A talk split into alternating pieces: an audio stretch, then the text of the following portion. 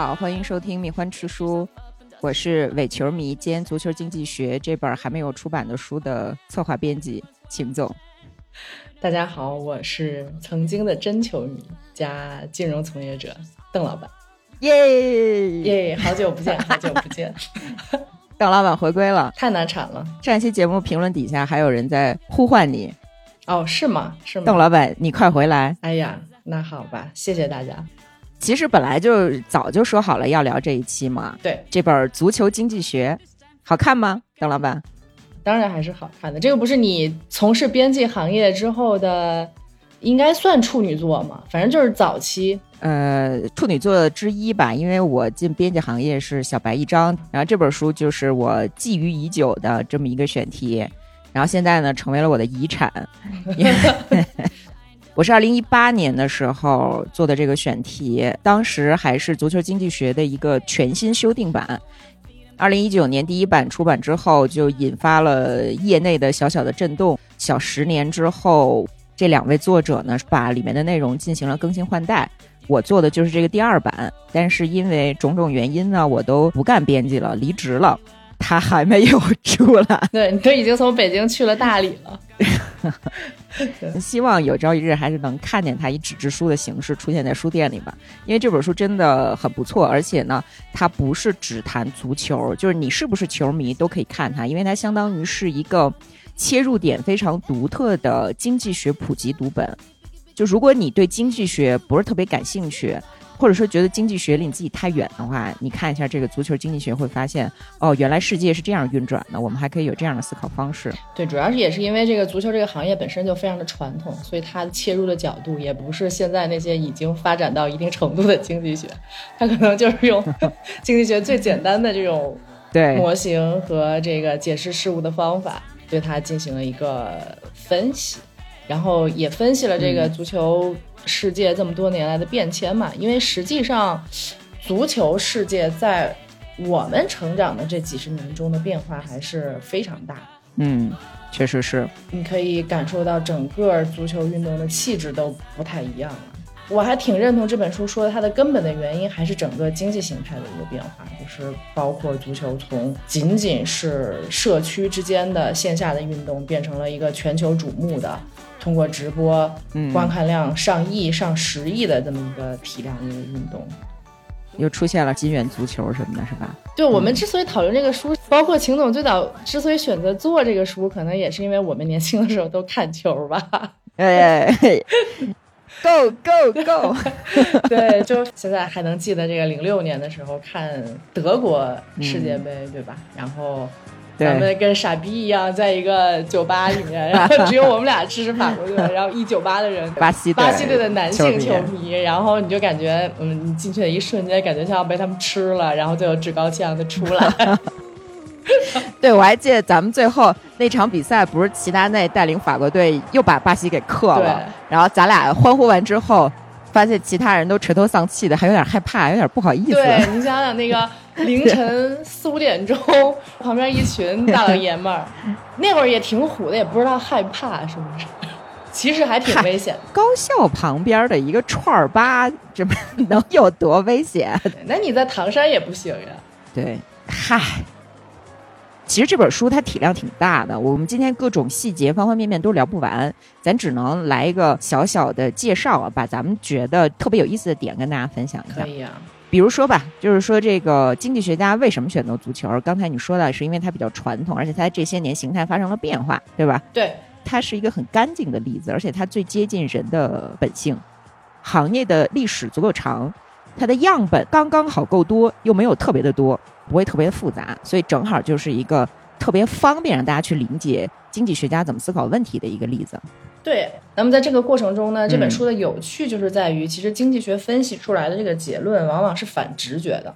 就是其实足球这个行业这么长时间以来，你甭管它是英国发明的还是中国发明的，这几百年还是上千年吧，反正这么长时间以来，其实大家一直抱有着一些。金科玉律，但这种金科玉律呢，往往是那种类似于你们老家陈词滥调。对，类似于你们老家的什么七大姑八大姨、二大爷什么的，跟你说你就是应该女子无才便是德这种，就是类似于这种民间的偏方，什么生孩子一个月不能洗头，洗头了就能招风，怎么怎么着的，都是这种运行规则。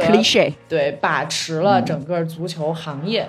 导致大家看起来很多结果是不能预测的，但是实际上，当你用现代科学的方法，用经济学的数据分析的方式去看它的时候，往往你是能得出一些结论。而且恰巧的是，就是因为这些结论逐步的被业内的人士发现，然后再运用到现代足球的管理中，然后足球本身也发生了。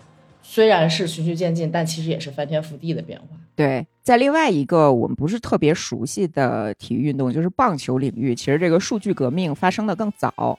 足球确实是从咱们小的时候看球的那个时候刚刚开始进行数据革命，因为它里面大老爷们儿太多了，而且思想比较保守的大老爷们儿太多了，所以它的革命反而来的要更晚。对，就是因为它足够有底蕴嘛，传统足够的厚重。甭管是欧洲天朝还是天朝，反正也已经。别这样，别这样。这个 对啊，你比如说英国为什么有足球传统，其实是和他们的工业革命紧密相关的嘛。当年的工人阶级刚刚在城市里面兴起，其实相当于是背井离乡来到了一个陌生的集体当中。工人他们又不看这个莎士比亚的戏剧，呃，又不读哲学，也没有钱去干别的，所以他们就只能看球。就是在这种社区的足球比赛之中获得了巨大的集体的归属感，所以他们会对足球这个运动有着一种超乎一般的商业体育运动的情感。所以英国有一句谚语，就是说你可以换工作，可以换老婆，但是你不能换球队，就你必须要对你的球队保持足够的忠诚。那你看这个东西就特别的封建，对对，就特别的封建。哎，曾经。足球这个东西还是在我的生活里面扮演很重要的角色的，但是现在就是它几乎已经能够占据的时间，可能每天不到一分钟吧。对，我介绍一下啊，就是那个邓老板是阿森纳的球迷。对，这个曾经一度这个东西会是一个耻辱的标签，你知道吗？但实际上，刚才说到这个这个封建的问题，我为什么会想起来说这个事情呢？就是因为其实人的意识是很容易被影响的。为什么我当年？愿意去花时间看球，然后现在呢，我其实很少去看球，甚至于我对所谓的主队的忠诚，仅仅来自于我曾经在上面耗费了青春的这个感情，而不是来自于我对他有任何的价值观或者是其他方面的认同。其实是早些年我们作为这个青少年，在足球上面投射了很多自己的情感寄托，甚至是一些所谓的可以称之为信仰的东西的时候。你相信的其实是传统的价值观，你相信，嗯，所谓对球队的忠诚，你相信教练对球队的忠诚，相信球员对球队的忠诚，相信这个球队附着了什么传统的文化，包括那个时候零几年的时候，你像切尔西为代表的这个金元足球刚刚兴起嘛，整个主流球迷界的腔调是说金元足球破坏了传统足球的规则，切尔西这种的出现简直是足球的耻辱。呃，十几年过去了，对吧？大家现在已经。可能切尔西已经成为了新的豪门，然后又有更多的这个金元足球的玩家进来，给足球带来了无数的魅力。之后，你看看现在还有人去吹嘘一个球员对俱乐部有多么的忠诚吗？或者说一个俱乐部能够赚钱是值得赞扬的吗？或者一个俱乐部不花钱是值得赞扬的，并不是这样。就所有人的观点都已经改变了，也说明人的。思想很难被统一到那个愚昧的年代了，就是就是 就是，其实我不再 看球的一个关键的因素，是因为之前足球带给你快感的一些，就青少年时期笃信的价值观，实际上是属于上一个时代。对我们只能说它是古典的，就像今天很多年轻的观众无法理解《指环王》一样，就进步主义的观众还会认为《指环王》是非常沉浮的东西吗？对。对吧？其实我们看球的时候也是这样，比较古典主义的这种情怀。对，就是古典价值观嘛。对，其实今天你在看，我觉得无可厚非吧。所谓的金元足球为什么会被接受？无非就是说我既然买了这个电视频道，我既然看了你收了费的广告，我就是想看精彩的比赛，我就是想看大家踢的特别的酷炫，我就是喜欢看球星，所以。这本书里面也提到了，有不同类型的球迷，有这种像英格兰矿区大家非常忠诚于自己社区的球迷，也有像咱们中国绝大部分球迷这样，就是追着谁踢得好，对，谁长得帅，对，就看哪个队的球迷，这都无可厚非嘛。对对对，但这个里面其实是呃，嗯就是对我个人来讲是有一个观念的变迁的，就是之前你会觉得所谓的冠军球迷嘛，就是谁得冠军就是谁的球迷，嗯我会觉得相对而言的优越感，会觉得他们是就是低俗的、鄙陋的，然后就是不懂的，就是门外汉。但其实现在我就不这么认为，我认为这个东西本身是体现了。这个行业往现代化去发展，其实足球也承载了全球化的一些东西，就是通过不仅仅是战术理念上的交流、人员上的流动，然后大家细化的分工。其实这个书里面也都有提到，比如说以前可能一个俱乐部就是教练加上球员，但是现在已经有很多的这种体育官员在俱乐部里面服务，他们可能各司其职，可能有人负责数据处理，然后有人负责这个、嗯这个做专业的球探，然后这个东西其实整体的改变了这个行业。那这个行业你本身能你能说它是在退步吗？不是，我认为总的而言，它还是在进步的。对，精细化分工更加的科学，然后在商业运转上相对来讲也比以前好一点嘛。对对对，所以就是这个书，嗯它正好是选取了这么一个行业，在这几年快速的演绎了一个人类文明的翻版的一个小的模型，嗯，就是从工业革命到现在二百多年，人类的社会发生的整个的变迁，然后怎么在这二十多年里，在足球社会里。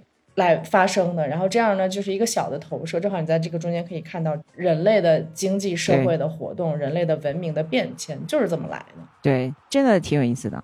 你知道上一版《足球经济学》是把温格不行了，就吹成神了，对吧？嗯，对，然后在一八年重新写的时候呢，有所收敛。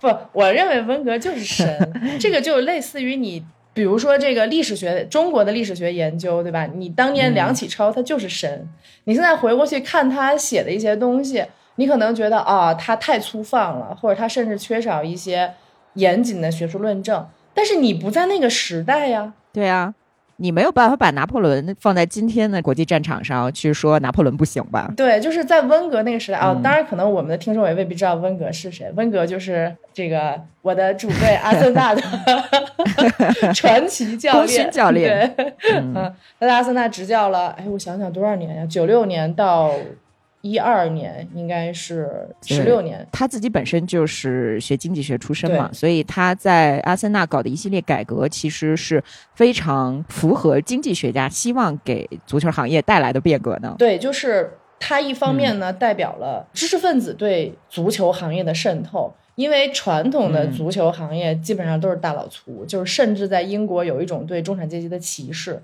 就是如果一个球员在大巴上打开了一份报纸，是会被其他球员去扔吃的，然后就类似于扔臭鸡蛋这种感觉。反正这种传统甚至保留到现在。也主要是英国足球是这样啊，我们法国足球不是那样的。呃，对对对对对，但是英国是足球发源地，那我们还能踢得比法国差吗？一会儿我们讨论为什么英格兰总是输。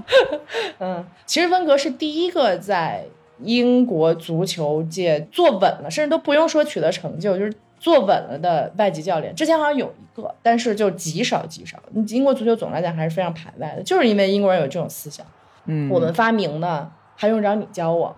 然后对 对，但是温格是就是第一个在这个英国的顶级联赛里面坐稳了的外籍教练，他是一个法国人嘛。嗯，在那个时代，就大家不仅是不愿意接受教练嘛，其实英格兰人他甚至都不愿意去苏格兰找球员，对吧？就是对，没有人会把目光投射到欧洲大陆去，但是温格是几乎是开创英格兰足球的先河，就是引入了大量的法国的球员。在这个过程中，其实他是通过一个信息差来发现了一些其实很容易被发现，但是大家就一叶障目发现不了的东西。引入了法国的球员，嗯。引入了非洲的球员，引入了很多在这个其他的联赛，甚至是低级别联赛效力的球员，来起到了这个点石成金的这么一个作用。同时呢，他又是一个刚才提到的知识分子，来整顿英格兰，不是整顿足球界。一系列的科学的饮食和这个数据的方式，就他是第一批对数据感兴趣的足球行业的从业人员。就像刚才我们提到的，棒球行业其实很早已经在用了，但是他是应该算是很早把数据嗯引入到它实际的，不管是转会还是比赛或者是用人过程中的对顶级的教练，而且他会赚钱，嗯他特别注意赚钱这件事情，就是他会让一个球队真正成为一个生意，就是这个钱运转起来，这个球员低价买入，高价卖出嘛。对，而且就是当时阿森纳非常被球迷诟病的一点是，三十年以上的球员是一年一签，然后这个嗯规则非常的死板，以至于比如说亨利这种阿森纳的图腾式的球员，再到三十岁之后。也很难再留在球队里，因为那个时候大家还对古典主义的美有着比较执着的信仰嘛，就是希望一个球队的一代传奇、灵魂人物在球队里终老，甚至觉得这个灵魂人物嗯。能够给球队带来不一样的就是加成，能够带领球队取得更好的成绩嘛。但是在温格手上，经济学家可能就是比较冷酷吧，反正数字是冰冷的嘛。他可以看到你的这个传球成功率的下降，可以看到你跑动距离的下降，通过这一系列的外人暂时还很难发现的数据，能够探知到你整个状态的下降。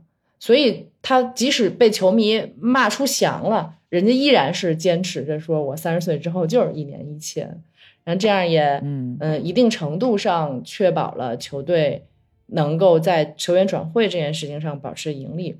但是后来为什么又不灵了呢？我觉得这里面有两个原因。第一个原因呢，是你看整个社会的经济运行的规则，就是之前可能资本的作用还没有那么大，但是在之后呢，就是你通过更多的资本去堆砌出来一些行业的防火墙。就是最早啊，你你比如说美国的这种百年企业，像什么 GE 这种，人家真的是通过就是长期的内生的研发。来保持自己嗯长期技术积累，对技术积累，嗯保持长期以来的这个优势。但是你再到后来的时候，在互联网时代，你 Facebook 这样的企业牛逼吗？我觉得他的这个 idea 嗯其实很多人都有过，对吗？但是人家就是能更快速的融到资，然后能更快速的扩张，然后他通过他这个体量巩固了他这个护城河，就是整个社会金融资本扮演的角色就更重了。所以在足球这个行业也是一样，就是你传统的那一套东西可能会被更大资本的这种马太效应去统治，傻大憨粗压垮了精细化的经营嘛。对。然后第二点也是因为足球这个东西就是不挣钱的嘛，这不挣钱。对温格试图挣钱，对 他竟然试图挣钱。对对对对对，这本书里面其实一方面啊，就是我用经济学的方式去分析足球，我可以得出一些。就是很有意思的结论，而且这个结论再反过来应用于足球的话，能够促进这个行业的发展。但是恰恰有一点最奇特的是，这个行业你不能试图挣钱，就是一旦你试图挣钱，你就会输，你就毁了。最后导致什么呢？导致这个不管是中东富豪还是俄罗斯的巨鳄涌入这个，还是苏宁，对对对，涌入这个行业。但是你会，作者发现了一件特别有趣的事情，就是房地产商。是最愿意去玩这个足球游戏的，而且他们乐意于用巨大的投入来换取胜利。嗯、这个背后也有一个理性经济学人的这个考虑，他给出的解释是，房地产商通过足球的这种社会效应，能够更容易的获得银行贷款和政府批地。对，这个就是我们一般的普通人在理解经济学的时候经常忽略的一点，就是那个非数字的价值，就是你没有报表上体现出来的东西。比如说幸福感，嗯，比如说这个呃社会影响力，然后你要去贷款的时候，别人对你的看法等等这些，实际上你如果你把它都进行量化算进去，你会发现这是一笔巨大的资产。但是你像温格，他想要挣钱，他想要一砖一瓦的建起一个场地，对，那就像一个不是这个逻辑了，就像一个老的欧洲贵族说，也不能说贵族吧，嗯、就是老的这种欧洲的家庭作坊，我就是靠兢兢业业。我就是靠这个几代人的传承，我有我的技能，对我有我的技能。嗯、其实这样的企业现在也有吧，但是整体来讲还是少。嗯，规模化经营，然后这个各个行业都在往更加集约化的去发展，嗯、然后金融资本导致更大规模的全球的流动资源的流动，还是就是各方面的资源嘛，钱、人、物的流动。嗯都会导致你的传统的这种精耕细作的方式很难再持续下去，所以温哥也挺有意思的，嗯、可能就是老了吧，毕竟也七十多了，就是他没有跟上这个整个经济学的大潮流。对，就是他是曾经的颠覆者，然后他又被颠覆了嘛。就是他在自己年纪大了的时候，那种情怀，其实跟他当年去加引号的破坏更古典的那种情怀是一样的。对对对就是对对对，所以就是以这个浪就往那儿去，对吧？有些时候嗯古典有古典的美，你可以去怀念，但没必要去觉得那个东西奉为嗯金科玉律，或者是你觉得古典的是永远不可超越的。但是我也觉得很可惜是什么呢？你说真的，金元足球或者说现在这个就是资本垄断的，就任何行业，它真的不需要匠人吗？它真的不需要精耕细作吗？也都需要。嗯，只不过是匠人会被嵌套在这个巨大的系统里面，失去自己的名字。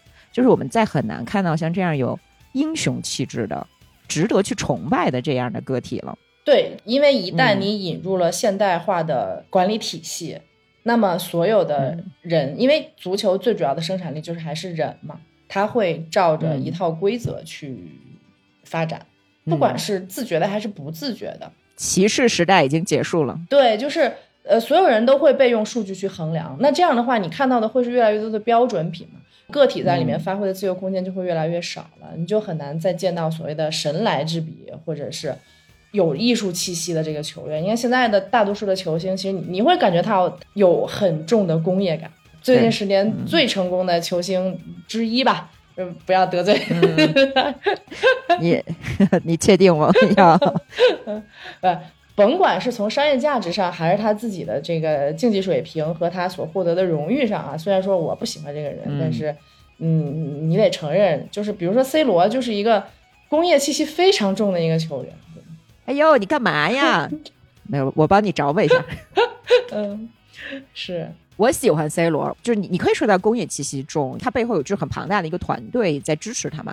但是他个人的毅力超过了其他人。我不认为工业气息是一个贬义词，就是他的这种毅力，他对于自己身体、饮食精准的控制，你觉得他不像是一个人，嗯他像是一个机器，对吗？但是长得帅啊。好吧，其实也不是我的菜，也不是我的菜。我，嗯，但是他是偶像，他是还仅存的偶像。其实他的偶像气质到了今天，主要体现在他老上面，啊，因为，他老了。啊，对对对，这是如果他还年轻，那就真没什么可说的了。但是因为他在这样的对一个运动员来讲的高龄，他还活跃，那么他就会给人带来精神力量。我觉得这个你你不能否认。啊，对，我不否认这一点呀，所以我说我我只是个人不喜欢他，但我依然承认他的成就，但是他的成就本身就嗯，很有工业风，就很科学，科学，科学。对嗯，，anyway 就扯远了，不要扯个人，这个太得罪人了。对，但是梅西和 C 罗今年都不小了嘛，然后其实还嗯能够贡献相对高水准表现，这个本身也是现代足球进步的一种表现嘛。就是其实足球在发展过程中提出了很多野蛮的东西，数字化的对比赛的管理和对人的管理，其实是大大延长了这个运动员的寿命。减少了伤病，对，嗯，嗯，大家都过得更好了。对，包括你像之前引进球员呀、转会呀什么的，连一个帮球员适应这个国家新环境的助理什么的都没有，就是高价买了一个球员，然后把把那一扔，他还自己每天训练完了去找房，你知道吗？去租对，一个甚至于语言都不通，这东西想想就很可怕，对吗？就是咱们嗯反正是去国外生活过嘛，就是我们留学和那个转会还是不一样，转会是就直接给你扔那儿去，留学你做好心理准备了吗？对对对，就这本书特别有意思的一点，尤其是嗯最开始触动我的这一点，就是他这一章关于这个行业有多么传统，甚至多么愚蠢的。他发现了足球行业一些大家认为理所应当，但实际上你拿一个外人的眼光嗯非常落去看，后就是我当代人的眼光去看，你怎么会这样？但是整个足球界就一直这样，对，也挺有意思的。你看，我为什么说这本书其实不只是关乎足球呢？就是咱们工作过的人，你所处的各行各业，你是不是都见过这样的？哎呦，就是明明做一点点改变就可以极大的提高效率，但是呢，我就不，对我就不，我偏不。嗯那个，你看足球这个行业，因为它长期以来都是这个老白男控制嘛，对，那老白男他们自己是没有能力去进行反省的，嗯所以他们对于那一套，比如说这个教练特别的重要，或者是这个只有白人男性踢足球的时候才能动脑子，这个黑人男黑黑人踢足球就是速度不会动脑子，就这一系列偏见和歧视，极大程度的拖缓了足球的发展。哎，但是人家就觉得这样特好，你去给这个足球进行改革，其实是破坏了他们的这个舒适圈儿。足球以及各行各业都存在这种情况。对，就是这个作者在写这些东西的时候，哎啊，我甚至觉得他在使用春秋笔法，呃，阴阳怪 气，对在讽刺一些事情。因为这个书在最开头的几章就对于足球这个行业的愚昧、落后、嗯传统、保守做了很多的论述，而这个论述呢是有非常鲜活的例子进行支撑的。而这个作者呢也嗯通过他。非常好的逻辑思维的，就是经济学的逻辑思维，去总结出来了这个行业嗯为什么会呈现出这样的。但你在看那个每一条的时候，你就觉得，我靠，这不就是谁谁谁吗？眼熟。这不就是谁谁谁吗？然后包括所谓的这个预算软约束，这个意思就是说，嗯甭管你花了再多的钱花冒了，反正最后是有人给你兜底的，反正最后啊有人会给你填补这个亏空的，反正我们可以发政府债，发这个 国债，注意点儿，注意点儿。嗯，嗯，然后所以就会有无利可图的过度支出蔓延到整个行业。嗯，嗯，反正嗯，就是嗯，对。但是你看，为什么足球是这么糟糕的一运作的系统，它依然屹立不倒啊？你从来没有听说过足球俱乐部大批量的破产，不管经济危机还是什么一战、二战，为什么呢？并不是因为这些足球俱乐部没有面临过开不出支来的情况，而是因为刚才咱们说的那种封建古典的情怀支持了这些足球俱乐部，哪怕他不行了。旁边他的竞争对手也会想着说，我伸出援手拉他一把吧，不然我跟谁比赛呢？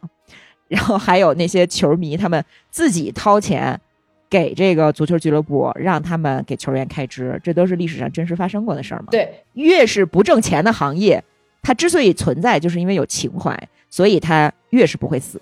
对，你你知道，你刚才说这个时候，我想到，就是因为足球俱乐部能够长期存在，但是其实有些俱乐部它是改了名字的嘛，就是在嗯曾经有一段时期，其实这个欧洲的足球俱乐部也出现了经济危机导致的嗯俱乐部的消亡，或者是有一些俱乐部它就撑不下去了，因为你想都能想象，我一个长期排名下游的俱乐部靠什么活下去呢？对吧？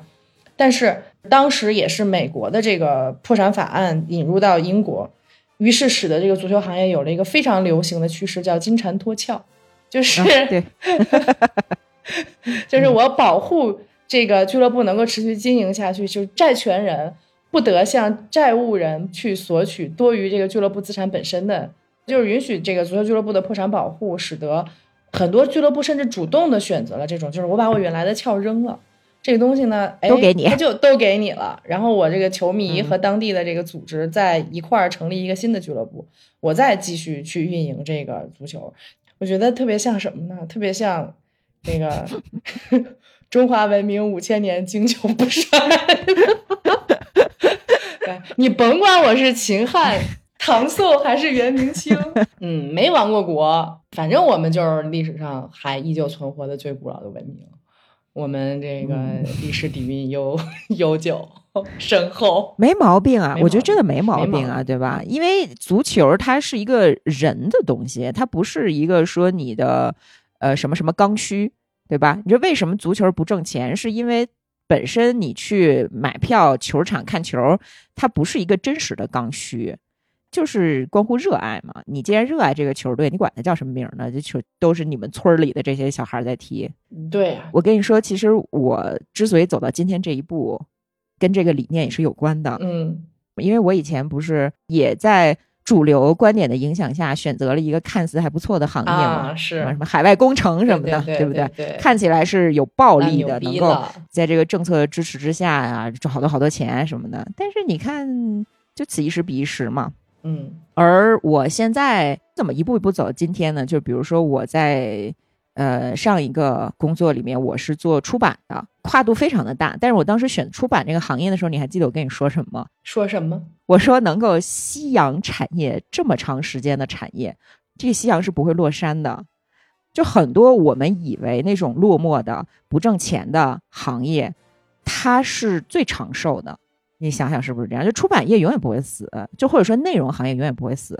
然后我我后来不是又又向前走了一步，变成了一个讲故事的人吗？嗯，因为我觉得讲故事更更古古老，讲故事更不可能饿死人，对吧？我也没什么野心，说要干嘛，这个怎么上市吧，又什么世界五百强了，我就觉得我能吃饱了不饿就行。那讲故事就是最适合我的一个行业。那当个诗人也挺好。诗人不行了，诗人诗人容易饿死，诗人还是饿的，诗人瘦。嗯，行，除非你变成被豢养的诗人嘛。嗯，我塞，我们扯了这么多，能不能说点这个书里说点面？正经，对，按照书的这个内容，扎扎实实的聊聊这个书吧。哎，比如说我们刚才提到了足球俱乐部的经营都非常的愚蠢，对，呃，其中最愚蠢的一项呢就是种族歧视。当然，它也可以延伸到其他的，比如说性别歧视啊，什么这个是黑头发还是金头发的歧视，这都有，你知道吧？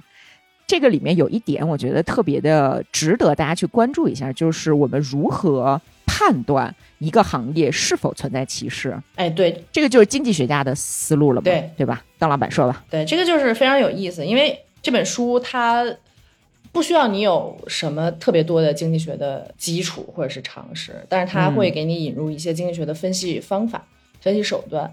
嗯有没有种族歧视这个事情嘛？就是公说公有理，婆说婆有理，人家就说我没有，你也没法去验证。但实际上，这个东西在经济学角度是可以验证的。这个就涉及到这本书在靠前的篇章里面，其实提出来一个非常有意思的一个论点，或者说一个发现吧。这个东西我我认为现在可能嗯也已经是大家公认的一个规律了，就是平均球员薪资更高的球队。容易在比赛中取得更好的排名，对，而不是转会费啊。对这个、嗯呃，就是转会费反而是几乎没有什么影响的一个因素。这个就是其实颠覆大家传统对于足球认知的，哪怕一直到现在，球迷可能还存在的一个误解，就是通过经济学的手段分析，他也花了比较大的篇幅来得出这样一个结论。而这个结论呢，你你看了这个数，你就知道它是让人信服的。然后在这个基础上呢，他们构建了一套模型。把同时期的球队按照他们的薪资标准和有黑人球员的数量来做一个这个回归分析。那么，如果说在同等薪资水平下，有黑人球员的球队取得了更好的成绩，那是不是就说明黑人球员工资是被低估了的？的？啊、对，他的嗯工资是被压低了的。那么，那他通过这种就是显著性的分析。最后得出的结论是，应该说九十年代之前吧，这个对于黑人球员的种族歧视还是明显存在的。但是对，在二十一世纪开始以来，其实黑人球员的价值是逐渐被发现的。这些东西当然也归功于很多呃黑人球员自身的亮眼的表现，同时也归功于像类似于温格这样的教练。给了黑人球员更多的机会，就是通过数据分析来找这个价值洼地嘛。因为，大家就是基本的投资理念，我去买这个性价比更高的球员，对吧？然后就改善了整个黑人球员在这项运动中的地位。嗯，我来再稍微的解释一下，因为我怕你说的太快，然后那个大家可能没太理解。就是说，在其他的行业里面，如果你想判断它是否存在歧视，比较简单。比如说，你要招这个哲学博士当老师，然后你就看这个工作机会吸引来的这个简历。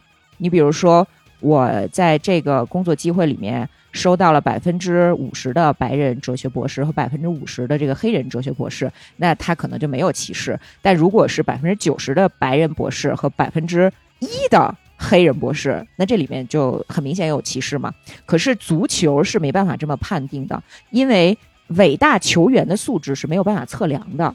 我就非说这个白人球员特别厉害，比这黑人球员厉害，你能怎么办？你你什么办法都没有。是，所以才会有通过工资做比较，就是说，如果俱乐部存在歧视，更愿意雇佣白人球员，而不是拥有同等能力的黑人球员的话，那么按照这个供需关系，这个销售产品的需求比较小，它的价格就会降低，所以这个黑人的工资就一定会低。然后呢，再按邓老板说的，就是我们做了一个数据分析，你就发现说，如果拥有更多黑人球员的球队，在给定的工资支出水平上取得了更高的联赛名次，就说明他们拿到了好货。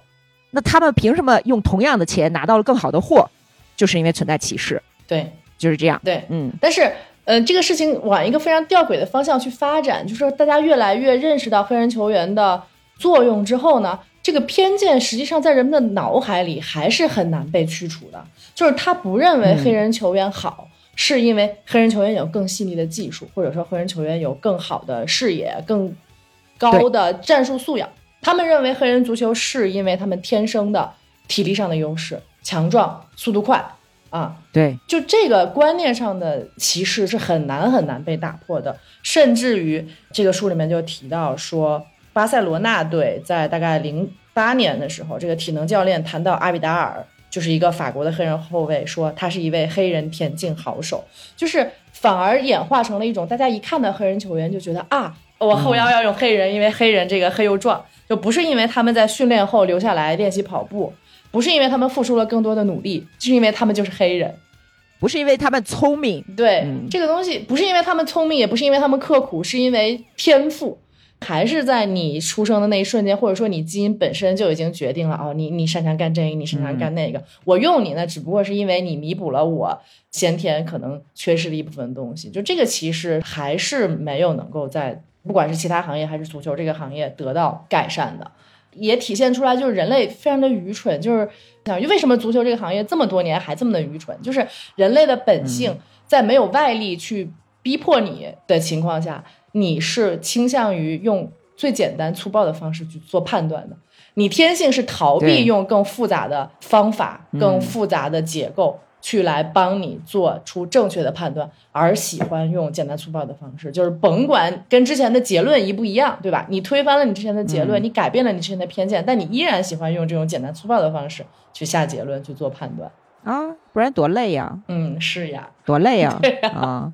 对，就是包括我们刚才提到这个老白男，他们在雇佣这个嗯俱乐部的员工的时候，但是球员是嗯相对透明一点，但是你说俱乐部的员工，什么人能够胜任俱乐部的员工？一般情况下，任何一个企业、一个组织都还是会有一些。标准对吧？你的学历呀，或者是你曾经的工作经验呀，但是在足球行业就不是这样。哎没有，对，就是招聘女性只看外表，招聘男性就看你是谁的朋友，就能这么原始。你有什么办法？嗯，你看，你说到这个俱乐部的员工，其实还有一个岗位上是能够更加明显的看到歧视的，不光是种族肤色的歧视，还有性别歧视，就是教练。凭什么男足不能有女教练？为什么不能有？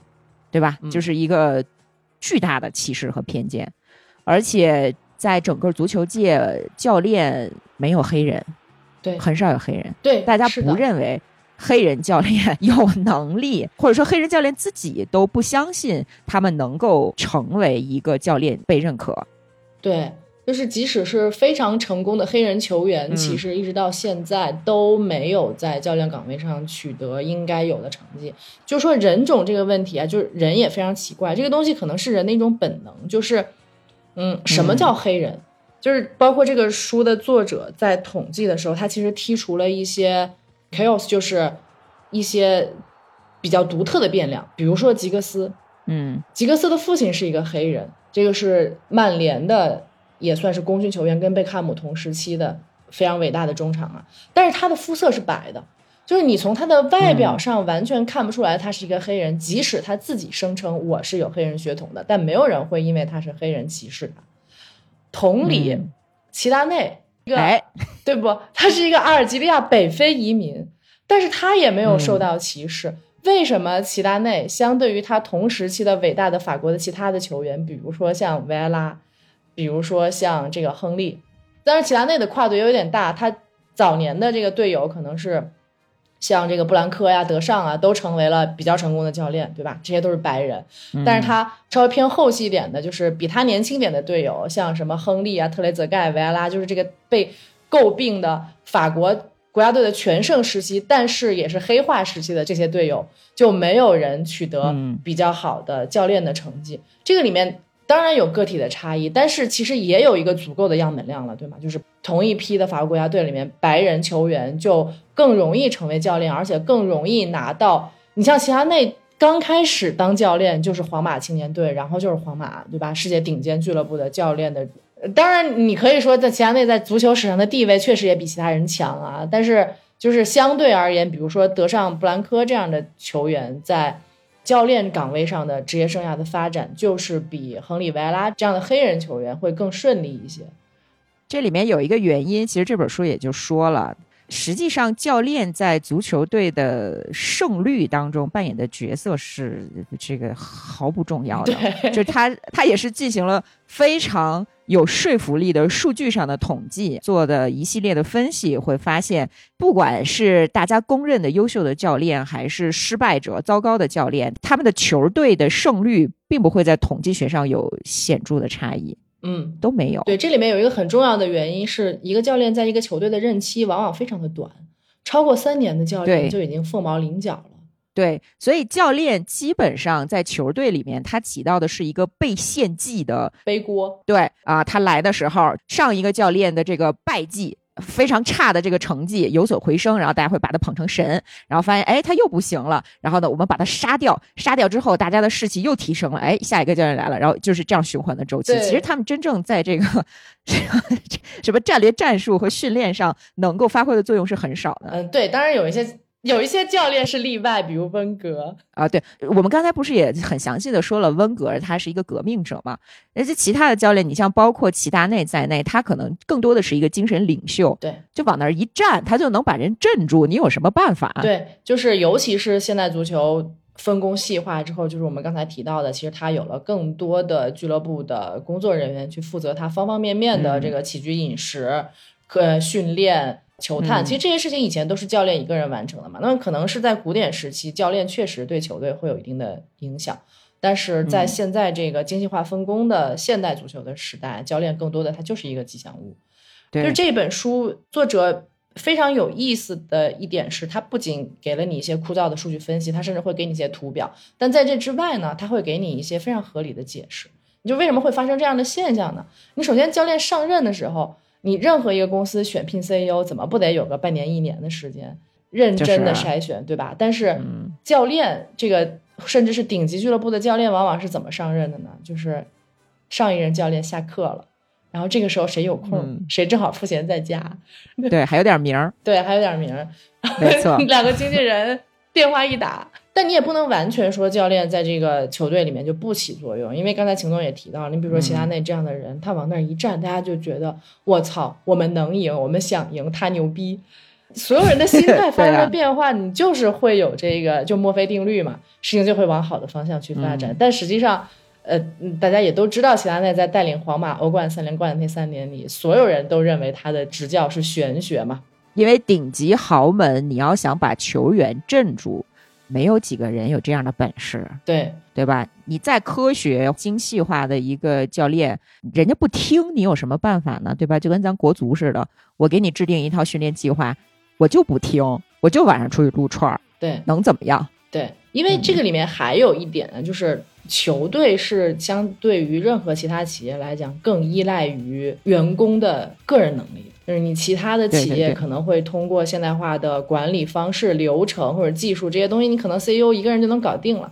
但实际上球队，嗯，你最终还是那十一个人上场踢嘛，对吧？你最多加上三个替补，十四个人上场踢，那这个人本身就没有那么容易被另外一个人去掌控。当然，我们不否认有一些教练在他的长期的职业生涯里面还是明显比其他人优秀。这个里面呢，作者也是通过。非常详实的数据收集工作和科学有效的分析，得出来了这个过去五十年这个历史上有哪些教练真正是带领球队在限定他既有条件下，就是我们刚才提到的，比如说球员的平均工资，比如说这个俱乐部的科学的训练，其他的这个经营状况，选拔的眼光。对，在这个前提下，有一些教练是长期能够贡献比这个球队从数据推算上。来讲，能够取得的名次更好的名次的这个教练，那么这些教练当然是非常有它的价值的，这个是不可否认的。但是总的来讲，这些教练大概在所有的教练里面占到的比例不到百分之十。百分之十都说多了，很少很少啊。嗯就是为什么会是这样呢？其实教练的被神话是从有那个电视新闻发布会开始的，在此之前，教练都是扛包的人，对，呃，整个球队是由球员来运作的。这个书里提到，六十年代国米的传奇教练赫雷拉，他就说，我们那个时代教练都是地位低下的无薪人员，都不给我们发工资的。嗯是自从教练掌握了新闻发布会的这个发言权，嗯才出现了一批神通广大的教练。当然，他们对外有这个公关能力，他可能在球队里头说话也更有分量嘛。对，然后你就会发现，现在知名的教练越长越帅了。哎，像这个之前德队的主教练勒夫，还有那个像什么啊曼奇尼，包括其实我非常讨厌的穆里尼奥。其实从形象上来讲，他们跟更古典一点的，像福格森这种公认的嗯，牛逼的传统的教练，就是英格兰红鼻子老头儿，对吧？你从整个形象气质上来讲，还是有一个明显的变化，就是他们更吉祥物了。就你刚才说的那个曼奇尼，嗯这本书里面是这样讲的啊，他说这个曼奇尼照例因为曼城短暂的蜜月期而广受赞誉，《太阳报》宣称曼奇尼真的很神奇，人们开始低声谈论意大利人可能会赢得那个赛季的英超冠军，这也难怪。因为这位有一头闪亮卷发的意大利人，看上去很像是一名教练。对 对，所以这就回到我们刚才 讨论的这个嗯种族歧视嘛，就不光是肤色上，可能还有外形上，对吧？性别上就更不用说了。就是教练又不用上场去跑，谁规定的这个男性教练就一定比女性教练对于整个的足球战术有更深刻的理解呢？并不是这样，就是谁规定的呢？谁规定的对吧？啊，谁规定的呢？嗯，啊，对，而且这个书其实也做了相应的分析，就是说曾经有过的女性教练，其实她的成绩是高于广大的男性教练的。嗯啊，好吧，所以如果有听到我们节目的足球俱乐部的经营者，考虑一下啊，好好的思考一下。不，但是是这样，就是为什么大家很难去做出这个变革？为什么曾经呃男足俱乐部出现了女性的教练，甚至国家队也出现了女性的教练，但是后来又少了呢？就是因为教练这个角色就是被用来推出去背锅扛包的呀，对吗？因为嗯，我保守的雇佣一个白人男性长得帅的教练，不会为此受到指责，对即使他失误了，我就说他不行。对对吧？但是如果我雇佣了一个女性的教练，在还没有开始的时候，我就被骂成翔了，因为毕竟足球的基本盘是工人阶级，对，确实是啊、你你把那个工人阶级给我去掉。你说的是英国，对对对对对，就是你想不要说女性和男性这么大的鸿沟了，在温格最初嗯，登陆英格兰的时候，作为一个法国人，他都已经承受了所有人在报纸上问这个阿尔塞纳户，对吧？就是谁是温格？嗯，然后你一个女性如果被选聘为一家顶级俱乐部的教练的话，吐沫星子就能把你淹死，我何必呢？对。其实当年克洛伊夫到西班牙的时候，不是也被喷吗？对对但是你看看人家的成就，对，一代教父嘛，嗯对吧？需要更有魄力的人去推动变革啊。那这个有魄力就意味着要承担巨大的风险。是，哎，但是刚刚提到的这个女性教练有一点我觉得特别有意思，就是你看，第一个男足的女教练是在法国出现的，对吧？然后 第一个在英超取得巨大成功的，但那会儿还不叫英超呢，那会儿叫叫什么，我都已经忘了，这个九几年的事情了。嗯，取得成功的，就是在英格兰的顶级联赛上取得成功的外籍教练是法国人，然后最早相信这个数据的也是法国人。包括你刚才提到说，有没有人专人为新引入的球员来安置他的个人生活的？其实最早也是在里昂，就是一个一支法国球队有这样的专业人士来做。而且里昂队其实是相当中产的一个，打破了足球传统的这么一支球队。对对，所以法国还是挺神奇的。但是法国人就、啊，那要不怎么出齐达内呢？不，但法国人为什么神奇呢？就是还是开放嘛，嗯对吧？多元嘛，它不封闭嘛。对，但是法国也特别有意思的一点是，它好像永远没有办法把这种优势保持下去，就是它永远是开世界之先河。不需要，不需要，因为你开放，所以你不会在某一个领域里面费尽心思的去卷。嗯，差不多就得了，对吗？对，包括大量第一支大量使用黑人球员的国家队也是法国嘛，就是最早大家就是说看欧洲杯。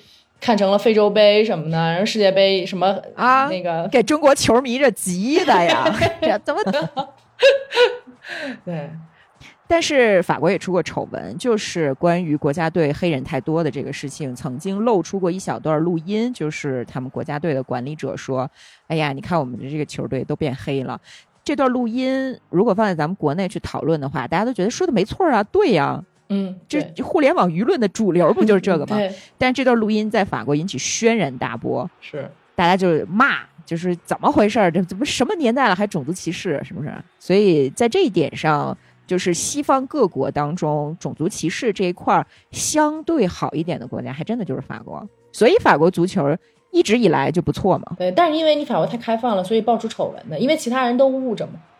对吧？所以有丑闻的也是法国，大家会认为法国的现状是最糟糕的，但其实并不是。其实是因为整个的文化开放，然后这个言论也比较自由，然后大家，而且大家的批判和反思的习惯都在明面上。对对对，就成为了所有人的习惯嘛，所以会显得第一不团结，第二总有丑闻爆出来，对吧？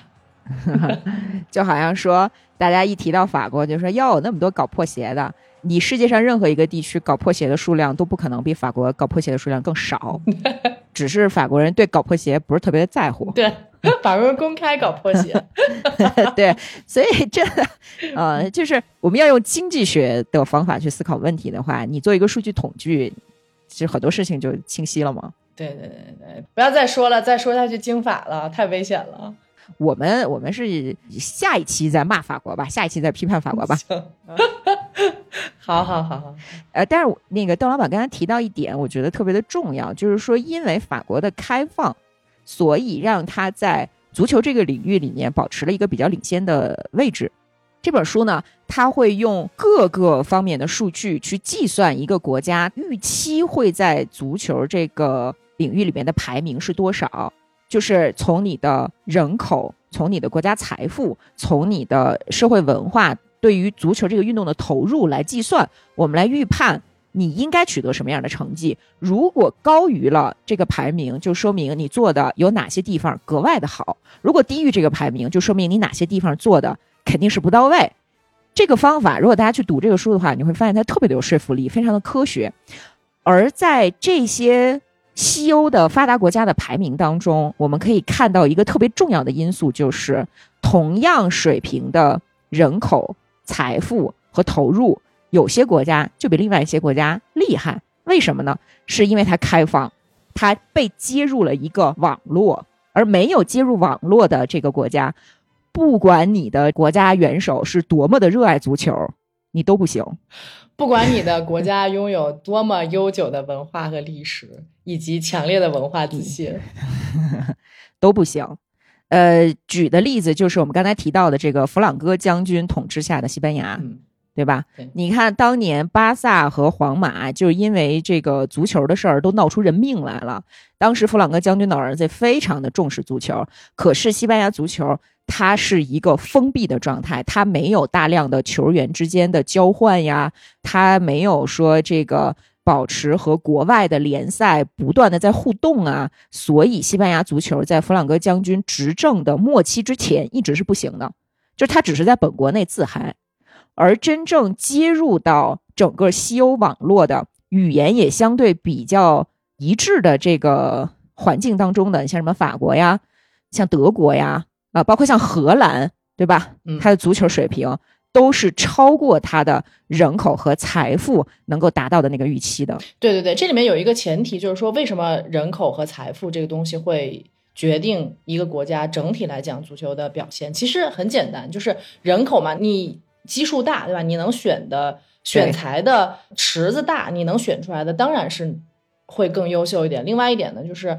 一个国家的财富程度，其实会决定你拥有整个的体育资源，你基本基础的运动设施，还有这个呃能力，这个东西本身是对于球员本身的能力提升是有着显著的影响的，这个比较容易理解嘛。但是你说到弗朗哥将军的独裁这一块的话，我想稍微补充一点，就是这个里面给了两个例子，就是关于独裁者对于足球俱乐部的影响。其实，在他把整个欧洲足球分为了三个阶段嘛，就第一个阶段，他会发现民主国家的球队很难取得胜利，是因为独裁的政府会给他们所支持的球队更多的资源的倾斜，不管是通过什么样的方式。嗯然后给了两个例子，一个是弗朗哥将军，另外还有一个是德国柏林的迪纳摩，就是曾经在东德时期，柏林有一支球队叫迪纳摩，然后他的俱乐部主席叫埃里希·米尔克，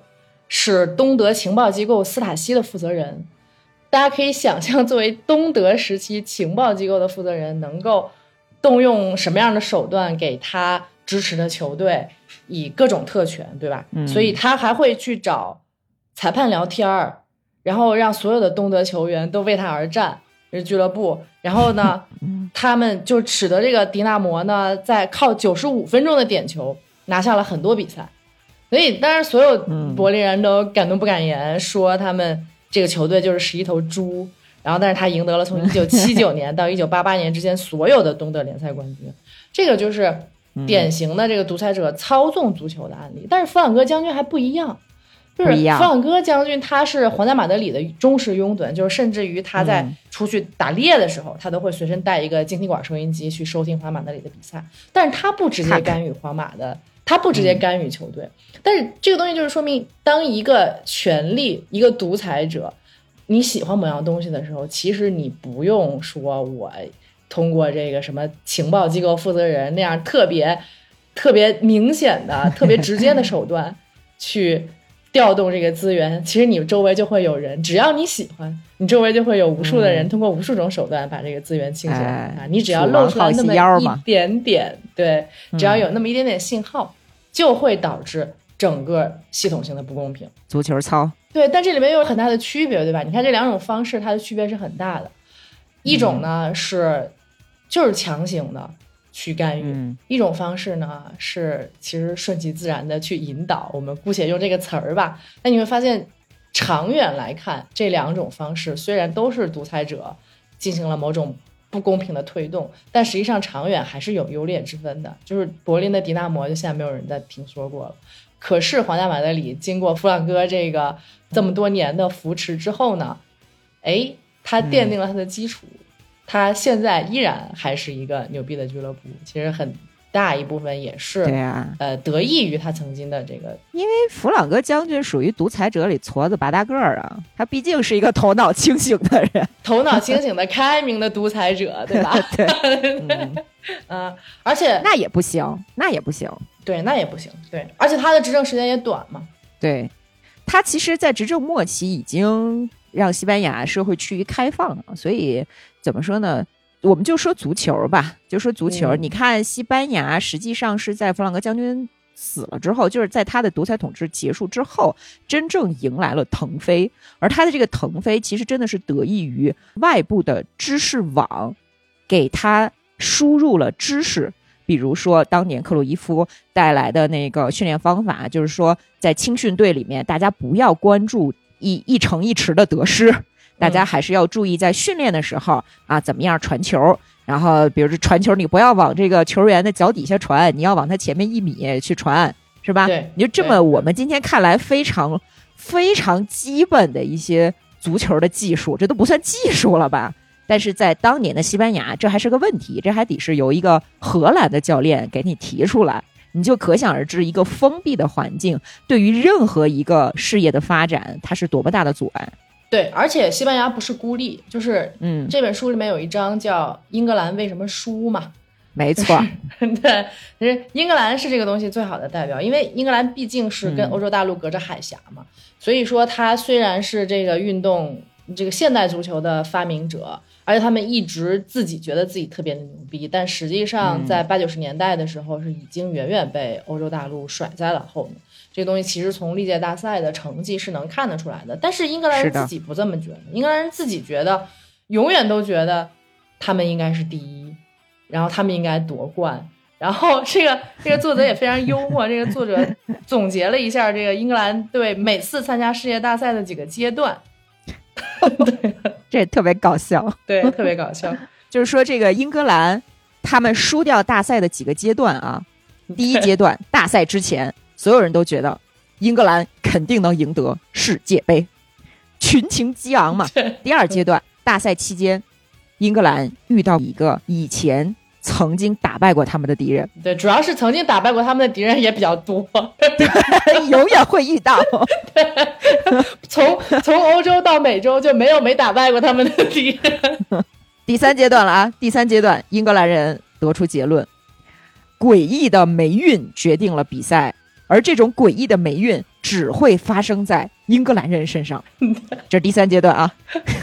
对，这个可以举几个例子，就还挺有意思的。就是我们就说一些可能我们这个年龄人还比较熟悉的，比如说当年这个英格兰队对阿根廷的时候，什么西蒙尼把贝克汉姆弄下去，红牌弄下去了呀。然后后来这个。九八年输了点球大战呢，对，九八年输了点球大战，然后这个零六年好像又如法炮制了，这个葡萄牙 C 罗又把鲁尼给弄下去了呀，然后回去之后俩人在曼联打得不可开交，对吧？然后，但是这个东西大家发现其实是有传统的，就是这个书里面追溯到了一九七零年，说英格兰守门员戈登班克斯在对阵西德的四分之一决赛前闹了肚子。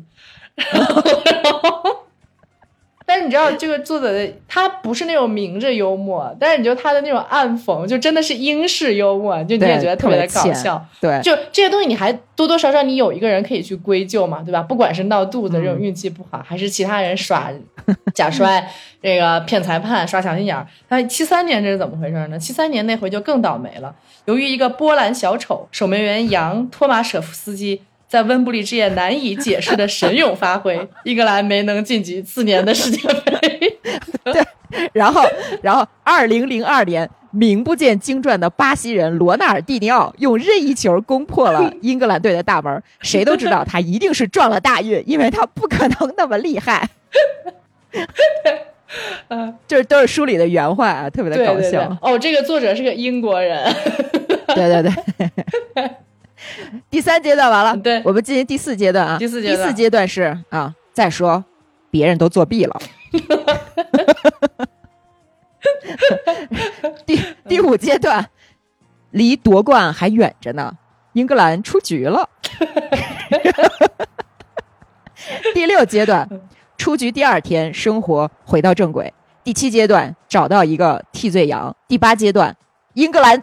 打入了下一届世界杯，感觉自己要夺冠了。他们俩黑自己的国家吧，但是也给出了一些这个不失体面的一些回答，就是说，实际上从数学和这个数据统计上来讲，英格兰队赢得世界杯的期望是不理性的。就是他不赢是正常的，你每次都认为他能夺冠，这是一种不切实际的期望。对，这就是文化自信，因为我们发明了它。对，而且就是说，为什么英格兰队没有像后面的，比如说像西班牙异军突起，也没有像法国一直就这么稳？他也不像巴西那样在美洲足球里面一直是一枝独秀啊。虽然现在比较没落了，是因为英格兰他在。足球领域一直保持着特别奇怪的贸易保护政策，就是他认为本国的，就是英超的球员只能是英国人。如果我们不去培养自己本国的小孩儿，我们本国的足球一定不行。但这个实际上是在经济学上完全不成立的一个，就是在贸易上就不成立的一个理论。对。我也不知道这本书是谁翻译的啊，反正我觉得也难怪你出不了。刘洋老师翻译的，刘洋老师是我特别喜欢的一个译者，我很对不起他，所以我在这儿要夸一夸刘洋老师的翻译是很好的哈。然后那个确实出不了。对对对对对，就是刚才青总说那个问题嘛，就是应该有两个问题。第一个问题呢是固步自封，第二个问题是闭关锁国，对吧？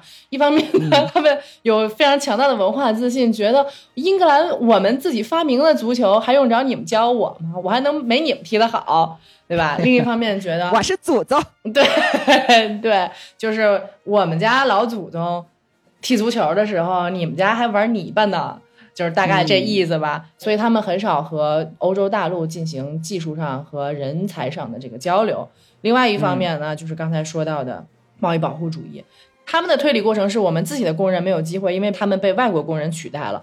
其实啊，其实英超在九十年代之前还很少有外国的球员进来，这就是源于刚才我们说的固步自封的原因。他们不认为欧洲大陆的球员有什么牛逼的，那还能比我们这个发明足球的民族踢得好吗？然后，但是呢，就很奇怪的是，一旦有外国人进来之后呢，他们就觉得说。我们的工作机会被外国人取代了，所以才造成我们踢得不好。这个里面为什么刚才 Q 刘刘洋老师呢？就因为刘洋老师翻译这本书的原话是：半个多世纪以来，许多发展经济学家一直呼吁进口替代，禁止进口某些产品或对其征税，从而使该国能够学会自己制造这些产品。嗯，但事实上呢，是这个作者也给出了。一些数据就是英格兰球员，其实，在英超就是作为全世界的顶级联赛里面，英格兰球员获得了百分之三十七的工作机会，嗯，这个是远远高于任何一个其他国家的球员在顶级联赛所占据的比例的，其实是不健康的。对，而且事实上证明，恰恰是英超联赛因为有大量全球的资本涌入的情况下，也向全球开放，也吸纳了更多的全球人才之后。英格兰自己的球员的水平是得到了提升的。任何一个行业其实都是这样的。对，就是通过不同阶段英格兰国家队在世界大赛上的表现，虽然说每次都没夺冠，那是因为刚才我们提到的他们自己莫名其妙的文化自信，就觉得他能夺冠，对吧？你抛开这个因素，他其实在开放的英超之后取得的整体的排名。是远远高于他在英超开放之前在世界大赛上取得的排名的，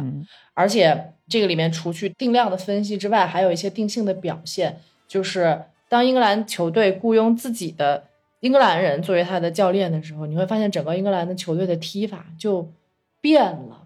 就是本来这些像杰拉德这种优秀的英格兰球员，在全世界优秀教练和优秀队友的共事中踢出来了所谓的。欧洲大陆式的足球，或者说现代的足球，但是你发现，就是所有英格兰人聚到一起的时候，他莫名其妙的他就回到了他二十岁之前，他在他的肌肉和血液里面留下记忆的那种长传冲吊的英式足球，就是满场飞奔，到处跑，但是就是没有，然后下半场就没劲儿了，对，没有一个明确的传球思路，没有一个成熟的战术体系。飞扬的青春嘛，你对对对对对对啊，是。其实欧陆足球就以意大利为首的这个能赢比赛的球队，基本上都是我上半场先保证不让你踢进球，然后我下半场基本上都是在七十分钟之后再进球嘛。对对，那英格兰人就是走反的。你非得反着来，那你你拿不了世界杯冠军有什么可奇怪的？对，就经常是上半场进了一个球，然后下半场等着被扳平、被反超，对吧？对，嗯，对。那欧洲大陆为什么能够持续的进步呢？其实是因为。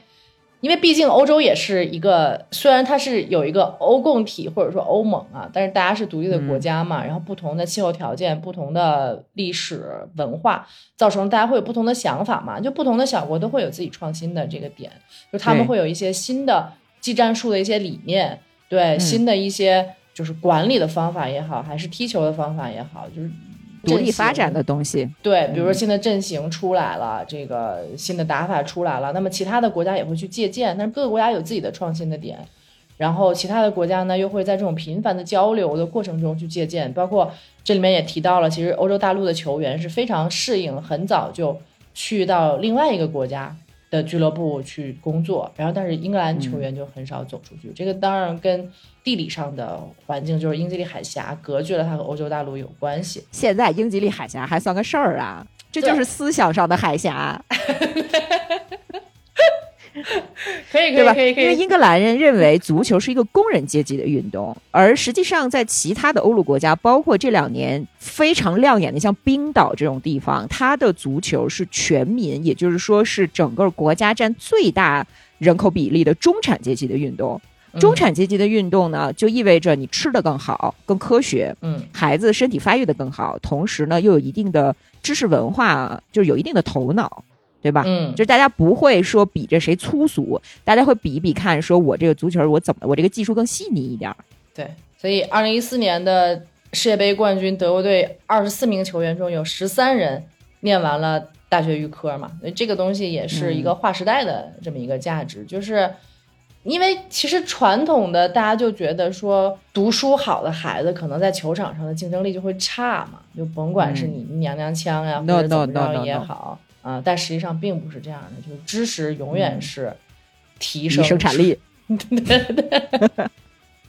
嗯，我又想起一个例子，其实是跟咱们都有关的，就是北理工的足球队不是在全国大学生联赛里都是踢的比较好的吗？嗯，有一个北理工的同学，他跟我说。国家队的教练去北理工的足球队进行指导，嗯，指导完了之后呢，放下了一句话说：“ 您比国家队强多了。”啊，因为北理工的足球队这些孩子他对于技战术的指导理解的特别快啊，而你国家队从一开始选拔职业球员的时候，再加上咱们选拔这个球员的时候是管田径领导选的，你知道吗？就是是吗？他整个人才选拔机制是不考虑这个孩子他在头脑上。文化课呀，然后思辨能力更强，他就是考虑说这孩子身体素质好，那你就走职业足球这条道路吧。嗯，那怎么可能把足球搞好呢？对吗？你说这么咱 陈词滥调的说，十几亿的人口选不出十一个人来，对，怎么可能嘛？不不不，你不能这么算，因为你还要算人均的占有足球场的面积，对不对？但是即使是这样。你就算是几千万的人口，一个亿的人口，你也不至于就提成这个样子。但是啊，你看冰岛，对对对，这里面就是刚才说到足球运动员青少年时期的成长嘛，其实这里面举了一个很牛逼的例子，就是即使温格这么牛逼的人，其实他也并没有给阿森纳的青训体系带来更好的这个发展。全球最著名的这个青训体系还是巴塞罗那的这个拉玛尼亚训练营嘛？阿贾克斯不行吗？阿贾克斯也可以，毕竟阿贾克斯还是没有巴塞罗那成功嘛。对对对。但是巴塞罗那本身它的整个一套的青训体系是来源于阿贾克斯的，嗯，就是从克鲁伊夫时代开始。然后在这个拉玛西亚的训练营里面呢，其实小球员们足球训练的时间是非常有限的，就是他每天。九十分钟，他们觉得就够了。剩下的时间，孩子们都在读书，就是他像一个正常人一样在生长、发育、学习、长大。对，而且我通过这本书知道，就是像这个克鲁伊夫他建立的这些青训体系里面的小球员，他们会接受大量来自不同行业的成功人士的指导，就会办讲座。比如说，会有这个女性乒乓球运动员来给孩子们做讲座，告诉大家怎么样处理压力。嗯，就你怎么样做一个正常的人。对，做一个强大的人，而不是踢赢这一场比赛。对，就是对于拉玛西亚的孩子来讲，其实大多数的孩子将来是不会从事职业足球运动的。但是他并没有把从事足球运动或者不从事这个职业足球运动作为在你很小的时候的一个分水岭，把这孩子分开，对吗？其实，不从事职业运动的小孩儿小时候也是跟梅西用花一样的时间去踢球。当然，梅西他可能，比如他自己有天赋，或者他自己愿意用更多的业余时间去加练，那是他人家自己的事情。但是呢，就是不会强制要求你去放弃正常的小孩子的成长的路径，放弃很多其他的东西，然后专注在足球这一件事情上面。因为这个道理很简单，就是人是需要健全的人格，人是需要全方位的去发展的。你可能在某一个方面特别有专长，你可以将来在那个方面去深耕，但问题是，你不能是一个瘸腿儿的，而且。如果说把孩子送进这个学校，他未来注定只能走职业足球的道路的话，有多少家长是拒绝的？你实际上是把整个中产阶级排除在外的。对对，没有多少家长会希望孩子说长大之后只会踢足球吧？嗯，你说踢足球高考能加分还行，这不就北理工吗？能能，这不就是北理工嘛，对吧？没，但也不会进国家队。可是你看，比如说像冰岛这种小国，他的国家队里面几乎所有的球员。都不是职业球员，人家就是课余时间、业余时间踢踢球就够了。因为足球它是一个很需要经验的运动，它很需要头脑。你弄一帮田径运动员，但是田径运动员有他们的技术和头脑啊，我不是贬低田径运动员，而是这是这完全是两回事儿。可是我们的青少年的选拔机制，谁说了算呢？哪有这么拧巴的，对不对？想想我，我收收回来，但不能再说。对，我看我看看你能说到哪儿。但你，那你知道这里面其实还有很重要的一点，我觉得这本书放在最后的一个章节也非常的精彩，就是说世界足球的新锐势力有没有可能崛起？就是会有一些嗯新的，在传统的欧洲大陆以外的这些新势力，是不是能够很快的发展起来？这个里面他就举了一个，其实大家都耳熟能详、非常熟悉的一个教练的例子，就是希丁克。希丁克是在韩国，他是荷兰人嘛，然后他去韩国当了教练，去澳大利亚当了教练，后来去俄罗斯当了教练，都取得了非常不俗的成绩，是非常值得钦佩的。但是呢，比较有意思的事情是，希丁克在韩国、在澳大利亚分别干了什么呢？他就会发现，在韩国的时候，整个的韩国文化是非常讲究服从的，就是一旦教练让你干什么，你就去干什么，然后长官让你干什么，你就去干什么，就是他们的心态是一个打工者的心态，就是我不需要为我的结果去负责任。这个东西其实说白了，就是整个东亚文明长期以来的这种价值观，长期的规训嘛。所以辛丁克说，其实。最重要的是教会他们像欧洲球员一样去思考，就是你要有自己的想法，你要有个性的东西，你要自己去对这个东西负责任。这个里面说白了就是自由，就是自由对于足球来讲，或者甚至对于所有的文化、科技、文明的发展都是非常非常重要的东西。如果你在一开始就制度性的扼杀这种自由，你是不可能达到一定的水准。嗯。就什么叫发展，什么叫进步，就是不断的否定前人。对，然后它这里面就荷兰球员说的太多，但是韩国人在训练中是一言不发，甚至希林克用了一个非常严重的词汇，他说的是奴性。嗯，既然长官这么讲了，我不用思考，照办就是，习惯性的认为我是一个士兵，让我做什么我就做什么。嗯。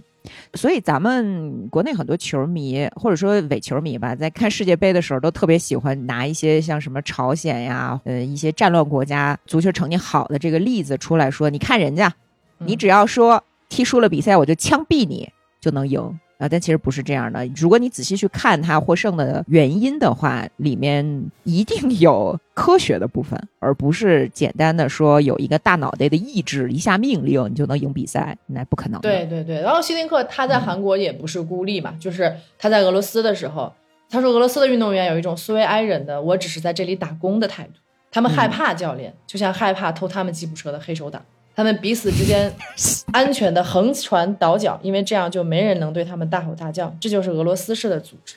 但是他说，好在时代帮了忙，因为这一代的俄罗斯球员几乎不记得苏联了。他们买了苹果手机和越野车，正在摆脱外围，融入全球主流。这本书它真的告诉我们很多在表面之下我们没有注意到的足球的原理，或者说这个世界运行的原理，甚至是有很多反直觉的东西。比如说我们刚才说到的，并不是有一个很强大的意志逼着你说上场的时候玩命踢你就能踢赢。呃，那要这样的话，世界杯还有什么看头啊？对，咱那个什么 FIFA 的电子游戏设计也不可能那么的复杂，就比谁 比谁劲儿大。比谁的老板更凶残不就行了吗？嗯，是对。然后说到这个反直觉，其实我们可以聊聊这本书里面挺有意思的其他的方面，比如说我们直觉上认为举办重大赛事一定能刺激经济，到底对不对？对不对呢？对不对呢？这个问题咱严肃点说呢，得分成两面来看。从纸面上的经济数据。来分析呢，是肯定不能刺激经济的，不仅不能刺激经济，它还消耗。这里面有几个例子啊，大家自己来看吧，我们就不自己说了。呃，主要你也不敢说呀，我我我没有必要说，没有必要说，大家自己看书啊。好的啊，但是如果你能够深刻的理解到举办这种国际大型赛事的真实意义是什么，它或许会给你的国家带来真正的好处。就这个价值是巨大的，那这个真正的意义是什么呢？俩字儿：快乐。快乐就是说，呃，历史上这么多次，就是说这个进入现代以来这么多次，不管是世界杯呀，还是奥运会呀，其实都没有办法给当地经济带来多大的好处啊。你看巴西、南非啊，其实包括咱北京奥运会，也并不是奥运会本身给我们带来的经济的腾飞，那是咱自己经济搞得好，对不对？说的对啊，就包括像俄罗斯世界杯也一样。俄罗斯世界杯好像才创造了几几十个就业机会，而且还都是暂时的。嗯，但是它的投入是整个世界杯历史上最大的，就是它其实是亏钱的，是赔的血本无归的那种赔。对，但是为什么大家觉得零八年的北京奥运会挣钱了，而？俄罗斯的世界杯就是全世界的口碑极差的，就是你不能单纯从纸面上去算这个东西带来的直接的经济好处。但零八年的奥运会是非常成功的一届奥运会，是因为它当时代表的是一个整个开放的心态，就是毕竟世界杯和奥运会这种东西是一个全球性的活动，就是我举办这个比赛，意味着我向全世界张开了怀抱，对吧？就是零八年的这个主题曲，现在大家还印象深刻嘛？就是我家大门常打开，这样他是通过一个赛事宣告了我拥抱全世界的经济贸易体系，拥抱全世界的这个多元的文化。你的态度，对这个东西本身能够给经济带来的影响提升是不可估量的。但是反过来，如果杯赛本身举办的一个历史环境或者当下的政治环境，并不有利于你向全世界开放和全世界来往，而是本身它就是一个带有政治意味的这种战队，甚至是。带有一丝决裂的这种 anyway 吧，就是你别再说了，你别再说了，please。我们说一下，就是说为什么它是快乐吧？好吧。好的，好的。大家想一下，就是你自己挣钱是为了什么？当然，在你解决温饱的前提下，你想挣更多的钱，其实就是为了过得更幸福嘛，对吧？西方国家虽然越来越富裕，但人民其实是越来越不快乐的。嗯，呃，什么英美呀、日本呀，在过去五十年里面，平均收入其实是翻了一番还多，但是人们的幸福感是下降的。而关于快乐的经济理论家认为，在经济复苏期间，当收入增加，我们才会感到快乐。因为什么呢？因为增长在这个阶段是充满了希望的。那么，像比如说我们零八年奥运会的时候，大家都知道中国经济在腾飞，所以这个时候我们举办奥运会，它带来的快乐是加倍的。虽然你的收入并没有因为奥运会而增长，但是你以为你增长了。这个里面有一个统计，就是说，一般来讲，举办这种大型的体育赛事，就是在咱们全球化比较好的这个阶段啊，就整个世界都比较好的这个阶段，这个国家它的国民收入是不会提高的，但是它的幸福指数会蹭蹭蹭的往上涨，并且会延续两到三年。就是大家虽然穷。但是我以为我要有钱了，所以我特高兴。对对对，而且这个就是数据统计也表明，大赛举办期间，一个地区的自杀率会显著的下降。没错，这个也是反直觉的。对，看足球这个东西本身呢，也是会带来自杀率的下降的。为什么呢？因为这个数也挺有意思，它还引入了一段对于自杀的研究，就是自杀在什么情况下会发生？是嗯，人们觉得我缺乏阶段性的秩序的时候。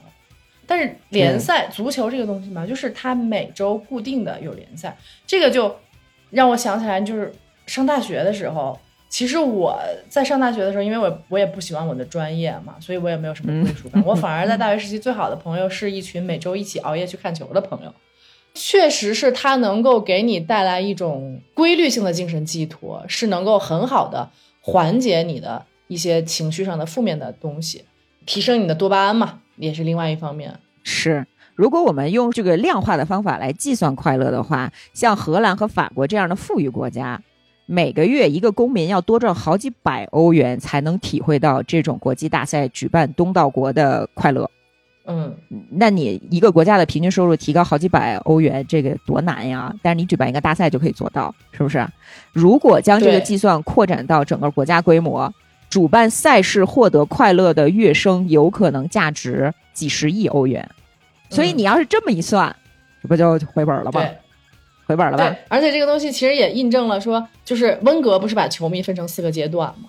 呃，四种类型嘛。这个其中啊，就是真正的球迷，在他定义里面其实只有一种类型，就是十五到二十五岁，他可以为足球付出一切。你知道为什么？就是十五到二十五岁的这个群体，他自己其实挣不着钱。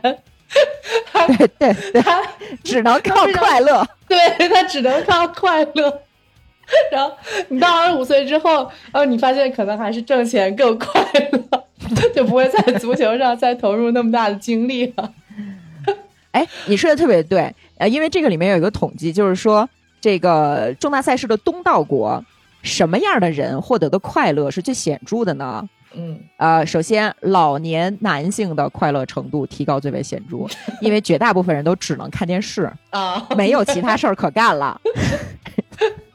嗯，然后呢，受教育程度较低的人，比受教育程度更高的人获得了更多的快乐。嗯，其实就是就是你生活当中的选择少，然后你本身拥有的少，这个时候，我给你一个馒头，你就很高兴嘛，对吧？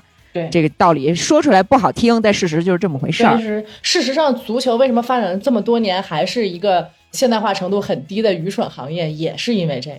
嗯，然后呢，在我们所研究的所有群体当中，只有一个很重要的群体没有变得更快乐。从平均值上来讲，这个群体是女性，女性，而且是已婚女性，对不对？没错。对，这个是为什么呢？这个其实我们刚才已经提到了，是因为在重大的体育赛事这个举办的过程中呢，家暴的数量是明显增加的。哎呀，这这不应该笑了啊！但是情况呢是这么个情况，当然这个要解决的是家暴问题，不是足球的问题啊，它它不是这个体育运动的问题。对对对，这里面作者也提出来了一个非常有价值的观点，就是不管是足球还是其他的体育运动，你既然通过大家强烈的关注而获取了远高于其他职业的收入，你就有必要去承担相应的社会责任。所以现在。在这个棒球比赛的期间，是会播放公益广告，就是关于抵制家暴的这个公益广告的。而且，就是统计数据说明，这个广告是非常有效的。为什么呢？就是它是一种微妙的心理暗示。男性在看比赛的时候，他在之前看到这个公益广告，他潜意识里就意识到他的女性伴侣有求助的方式，他只要打一个电话出去，就可以获得外界的帮助的时候。他会下意识的约束自己的行为，对，毕竟家暴男都是怂逼嘛。说的对，嗯，我们虽然没有什么巨大的收益，但是我们有社会责任。我们在这儿再说一遍啊，我们抵制一切形式的家暴，所有家暴男都是混蛋，不管是打老婆还是玩命打孩子啊，就是轻度的体罚可以接受，打老婆和玩命打孩子都是家暴。为什么还要加一个轻度的体罚 可以接受？你有的时候家长实在忍不住了，你说你揍孩子屁股一巴掌可以接受，可以接受。对啊，好。哎，其实点球也是一个特别反直觉的事儿。我们一般球迷吧都喜欢看点球大战，大家都觉得点球大战老重要了，所以我们觉得老刺激了，是吧？所以它在我们心理上的影响会让我们认为点球是决定胜负的一个关键因素，但实际上呢？嗯，这本书里面通过统计告诉我们说，点球并没有对比赛的胜率起到一个决定性的影响。对，你像我们一般球迷对于裁判的最大的诟病，其实就出现在点球环节嘛。对，对吧？这个裁判瞎了眼，那明明是假摔，你为什么要给一个点球，是吧？那但其实裁判的这些误判都不重要。所有的裁判，不管是棒球还是网球，都经常出错。对，但是在足球里面，大家会觉得它的影响更大，是因为棒球和网球的平均得分会更高嘛？说白了，你裁判的存在感没有那么强。但是点球这个东西，在足球里面一旦判了之后，一场比赛你就进那么一两个球，它可能就是成为了看起来左右战局结果的一个关键的因素。但实际上呢，这个东西还是反直觉的，就是它的影响没有那么大。嗯，为什么呢？这个里面呢，也是经济学或者说现代科学啊，挺有意思的一点，就是他会用一些非常简单的逻辑推理，就是嗯，你认为点球影响大，对不对？但你有没有想过一个问题，就是什么情况下能够有点球？嗯，首先，当一个球队在对方禁区出现的多的时候，他才有更高的概率进球，有更高概率进球，才有更高概率取得比赛的胜利。那么。你只有在对方禁区待的多的时候，才更容易获得点球，对吧？这其实是一样的道理，就是说，你取得点球的前提条件是你已经取得了这场比赛的就是优势，你已经更多的出现在了对方的禁区里，所以更大的概率能取得进球的。即使不判这个点球，你也是可能会获胜的。你哪怕知道了这样的现象，比如说所有的教练对这种情况都是心知肚明的，但是大家在最后的那个新闻发布会上一定会唱这样的咏叹调，就是啊，裁判对我们不公平，如果不是因为那个点球啊，我们本赛季啊这不就是教练的工作吗？因为教练的 对呀，主要职责就是去跟媒体沟通，向媒体和自己的球队传递我们最牛逼的信心，对不对？嗯。我们就说点球如果特别重要的话，你怎么样才能踢好一个点球？其实如何踢好一个点球是非常难得的一个讲解博弈论的一个案例。就是经济学家可能不知道房价什么时候崩盘，但是呢，经济学家很可能对怎么踢赢点球特别的有办法。嗯比如呢？啊，比如说，你看，咱们就提到这个博弈论，博弈论其实是四十年代发展起来的，就是那个谁，冯诺依啊，曼嘛。对对对对对对，冯诺依曼。经济学家呢会利用博弈论，告诉球员你在这场比赛里怎么踢，或者说你这个守门员你怎么样从心理上去影响这个球员，让他这个点球一定踢瞎。嗯有这么一个事儿，就是在二零零六年。德国队和阿根廷在世界杯四分之一决赛的时候，不是有一场点球大战吗？对，非常经典。对对对，还引发了那个大规模的斗殴。对对，但是那个确实是第一次世界大战上有人用小抄。小抄，对对对啊，就是当时德国的门将莱曼，他就袜子里塞了一个小抄。那个小抄呢，是德国的那个守门员教练把阿根廷队的点球手的踢点球的偏好都写给他了。梅西是踢左边儿，这个什么阿亚拉是等很久，然后呢长助跑踢右边儿，然后都写好了这个球员是几对号。，但是因为小超的体积是有限的，所以只写了七名球员。哎，而且呢，他当时把这个小抄从袜子里拿出来的时候，这张纸条已经皱巴巴的，字迹完全看不清了，因为是拿铅笔写的。莱曼就站在那就看，就盯着看，看了半天也没看出来上面写的到底是什么这个特别。有意思的点是，所有人都以为莱曼是靠小抄赢了这个点球大战，但实际上这个名单上的七个人只有两个人触发了点球。就是说，剩下的三个人其实都不在这个名单上。那么，真正莱曼是怎么赢这个点球大战的呢？来，请走。当所有人都以为这个锦囊妙计上面写的是什么都都不知道，我，太神奇的时候呢，其实莱曼什么也没看见，他在这儿盯着小抄看的这个动作，让踢点球的球员慌了，就在想说，完了。他们一定分析出来我要往哪边踢了，这可怎么办呀？我本来决定往左下角踢，现在我是不是得往右上角踢呀？然后他射门的时候就犹豫了，他一犹豫，一个世界杯级别的优秀的门将，那不就一下扑出来了吗？扑出来之后呢，就发生了大规模的斗殴。对你这就说明什么呢？说明其实阿根廷嗯队也一开始做了准备。你以为我要上这七个人，我偏不上这七个人，但事实说明，人家为什么以为你要上这七个人，就是这七个人之外那些人确实他不适合罚点球。你知道吗 而且在之前好像还有一个还有一个什么案例来着，就是当时对于球员踢点球的脚法还不是研究特别透彻的时候，曾经有教练呢就给这个当时的应该是切尔西吧，就给切尔西的门将告诉他上来踢点球的这些人，他们。都是那个顺边脚，嗯。你比如说这个，如果我是右脚型球员，我就肯定往左踢嘛。嗯，对，然后在守门员和点球的球员对峙的时候，这个守门员非常聪明的对着这个右脚球员指了一下球门的左下角，嗯。那意思就是说我知道你要往这儿踢，就这么一个小动作，对方就慌了，然后这球就踢呲了。其实这就是博弈论，它发展到后面其实会有更高深的一些演化，但是咱们简单来讲，这就是踢点球里面的诀窍嘛。嗯嗯嗯嗯，对，你看，像那个谁里贝里，嗯为什么里贝里这么多年他在法国队一直是点球手？就是因为咱们里贝里是按照随机化的混合策略来踢球的。牛逼，